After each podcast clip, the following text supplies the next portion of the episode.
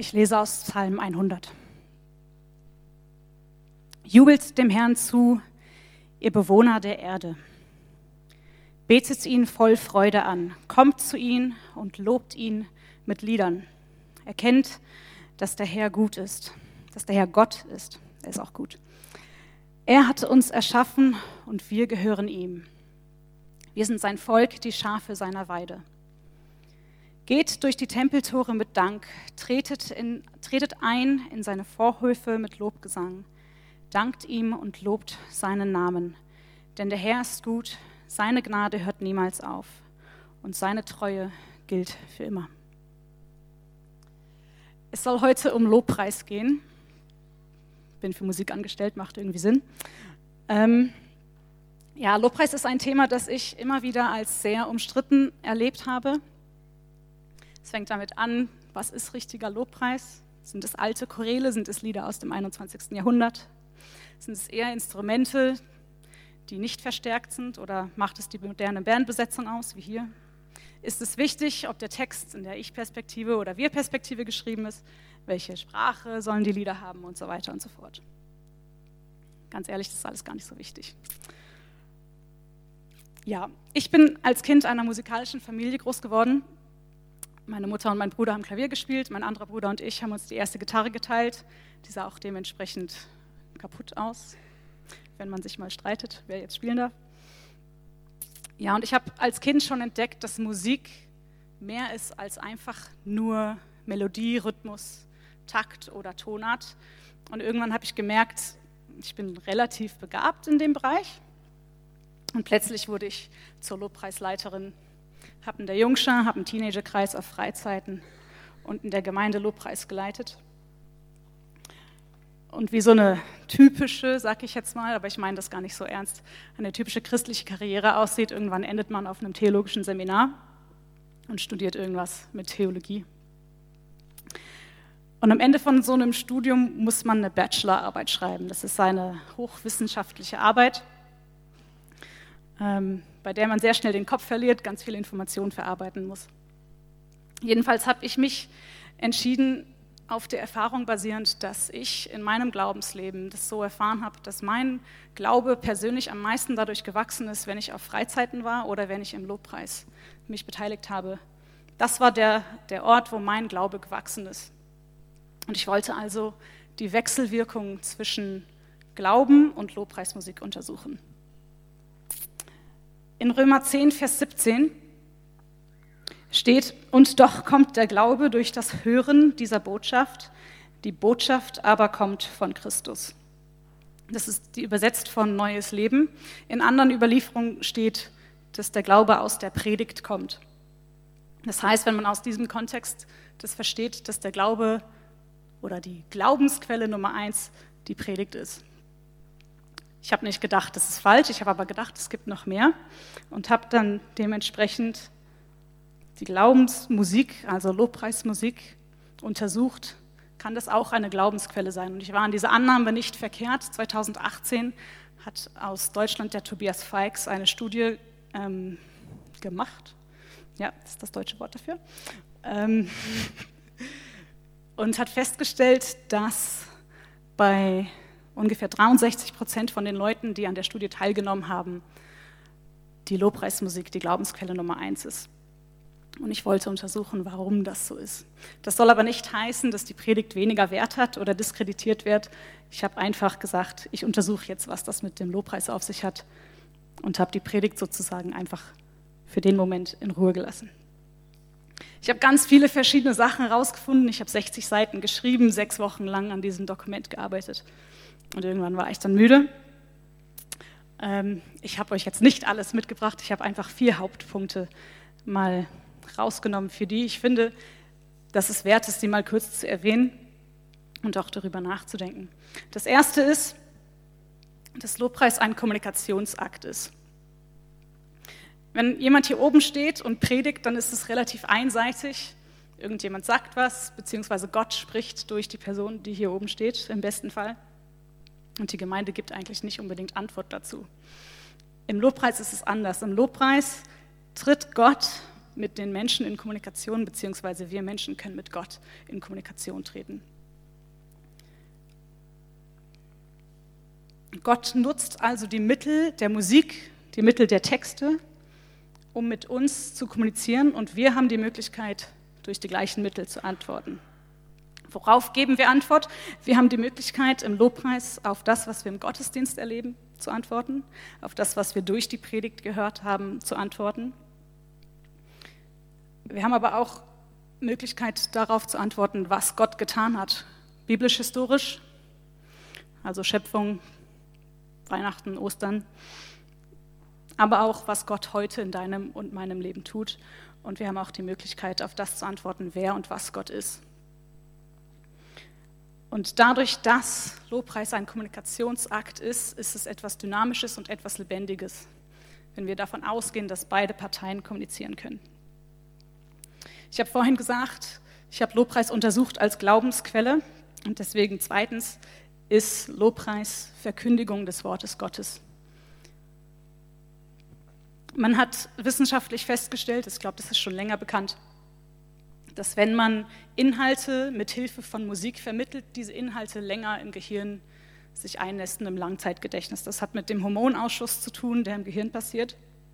Und deswegen ist es umso wichtiger, dass wenn wir Lobpreis machen, wenn wir Lieder singen, dass diese theologisch fundiert und biblisch basiert sind weil die Musik die Kraft hat, ja, einfach, dass wir die Inhalte verinnerlichen. Das merkt man oft, wenn Leute auf dem Sterbebett liegen, sie irgendwelche Lieder von vor 50 Jahren singen, weil die sich eingenistet haben durch die Musik. Jetzt ist es so, dass wir die Möglichkeit haben, persönlich alleine mit Gott zu reden, aber wir sind aufgefordert, als Glaubensgemeinschaft vor Gott zu treten. Denn Lobpreis ist drittens ein soziales Geschehen. Wir sind in Epheser 5, Vers 19 dazu aufgefordert, gemeinsam vor Gott zu treten. Da steht, singt miteinander Psalmen und Lobgesänge und geistliche Lieder und in euren Herzen wird Musik sein zum Lob Gottes. Ich verstehe das so, dass wenn wir zusammenkommen und gemeinsam vor Gott singen, was ganz Besonderes passiert. In der Gemeinschaft können wir uns nämlich gegenseitig Wahrheiten über Gott zusingen, Wahrheiten über uns zusingen. Wir sind seine Geschöpfe, das steht im Psalm 100, wir sind seine Kinder. Und manchmal kann man sich nicht selbst ermutigen, sondern man braucht andere, die einen ermutigen. Und dadurch, dass wir miteinander das machen, kann es passieren, dass unser Glaube wächst. Das heißt persönlich dein eigener Glaube, aber auch der Glaube der Gemeinde. In Kolosser 3, Vers 16 steht dazu, Gebt den Worten Christi viel Raum in euren Herzen, gebraucht seine Worte weise, um einander zu lehren und zu ermahnen oder auch zu ermutigen. Singt Gott von ganzem Herzen Psalmen, Lobgesänge und geistliche Lieder.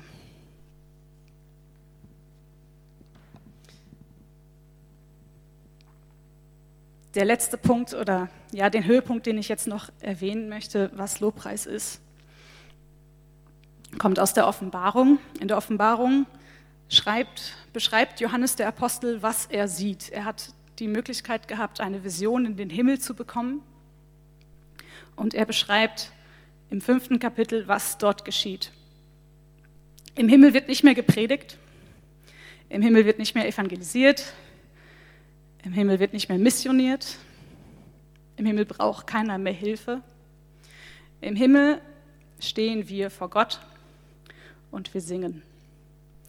Wir singen. Die ganze Zeit. Das klingt vielleicht nervig, aber dann singt auch keiner mehr schief, ich bin mir ziemlich sicher. Das ist auch keine Schwierigkeit mehr, eine zweite Stimme zu finden oder wieder in den richtigen Takt zu kommen.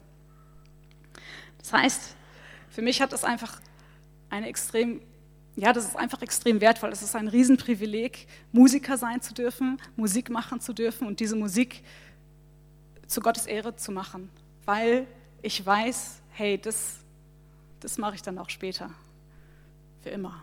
Und meine Finger tun nicht weh und meine Stimme wird nicht müde. Und ich darf vor Gott stehen und ich darf sehen, worauf ich die ganze Zeit gewartet habe. Ich darf sehen, hey, das, das ist mein Vater, das ist mein Gott. Und ich darf ihn einfach anbeten, ich darf ihn einfach ehren. Und das ist, was wir hier schon machen dürfen. Ich finde, das ist ein Riesenprivileg. Ja, wir haben als FEG Murten einen Leitsatz für den Musikbereich. Und ich saß vor zwei oder drei Wochen, ich weiß nicht mehr ganz genau, mit Dodo und Thomas zusammen und wir haben gesagt, wir wollen nochmal bewusst ein Zeichen setzen, dass wir eine singende Gemeinde sein wollen. Jetzt die letzten Monate war der Lobpreis und der Gesang sehr viel angefochten. Es gab Zeiten, wo keiner singen durfte, außer ich. Nicht unbedingt die schönste Erfahrung für mich, aber ist in Ordnung. Ähm, und jetzt müssen wir wieder dahin kommen, hey, wir wollen bewusst vor Gott treten und bewusst singen. Deswegen ist es so wichtig zu wissen, warum machen wir das, was passiert.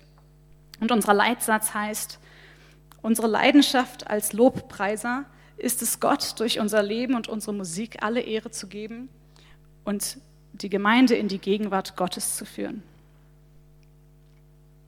Ich finde es einen extrem wertvollen Zuspruch, dass Jesus sagt, hey, wo ihr zu zweit, zu dritt oder mehr in meinem Namen versammelt seid, da bin ich unter euch. Das heißt, Gott ist hier.